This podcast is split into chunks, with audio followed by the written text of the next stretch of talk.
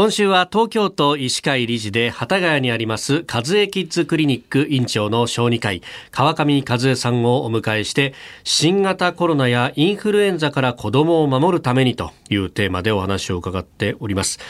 えー、新型コロナについて、まあ、現状、子どもたちに対してどういったことになっているのかというのを昨日伺いました。で、今日は具体的にそのお子さんの亡くなった例についても、えー、伺っていこうと思います。一番最初は昨日もありましたけれども、コロナ、あの、お子さんに関しては、まあ、なかなかかからないんじゃないかとは、かかっても軽症なんじゃないかと言われていましたが、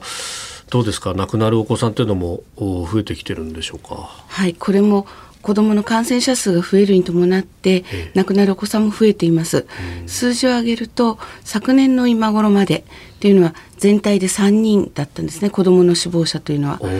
それが、えーと、今年になって1月から8月までの間の統計で、はい、全国で42人のお子さんが亡くなっています。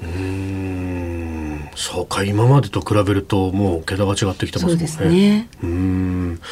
これね決して少なくないなっていうふうに思うんですがどう捉えればいいですか？そうです私たち小児科医から見たらば、はい、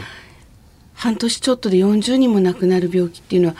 驚異的な病気ですよね。ただ、一般の方にとってみると、はい、全体で全国で40人っていうと一つの県で1人っていう捉え方にすると少ないっていうふうに大したことないって捉えられてしまうかもしれないですね。うんどうなんでしょうこの亡くなったお子さんたちの例えば何かこう病気を持ってた属性だとかという部分で分かっていることはありますか？はい亡くなった42人のうちあの細かくデータが終えた方って29人いらっしゃるんですけれどもその方たちのデータ分析しますと男性も女性もなく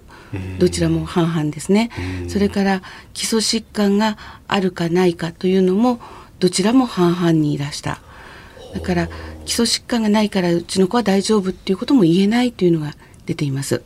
だからあの年齢で見ると、はい、0歳はやはり多いです。8人だったですかね。それから1歳以上4歳前後までが6名。5歳から11歳が12名ということなので、はい、あのパッと見ると5歳から 11, 11歳多いじゃないって思うかもしれません、ね。はい、ただ年齢の切り方がちょっと違うので単純に数字で多いよとは言えないんですけれども、0歳はやはり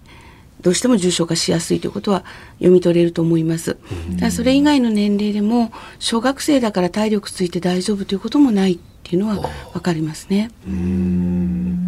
そのまあお子さんがこうコロナにかかった時にそのまあ容体がこう急変するご自宅で急変するっていうことがまああるということだと思うんですけれど、はい、重症化するということは。でそういった時があった時に家族というのはどうしたらいいでしょうか？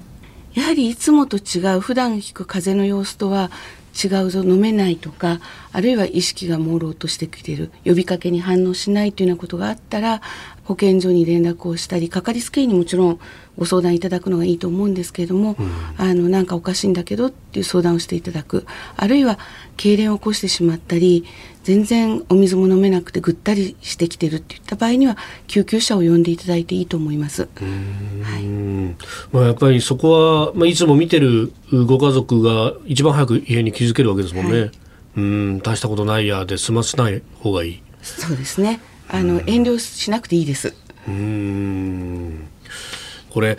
まあ、予防の部分、ね、やっぱマスクだとか手洗いだとかっての大事になってきますか？基本はそうですね。ただ子供に使える薬実はないんですね。あ、そうなんですね。はい、ですから95%は軽症であり、はい、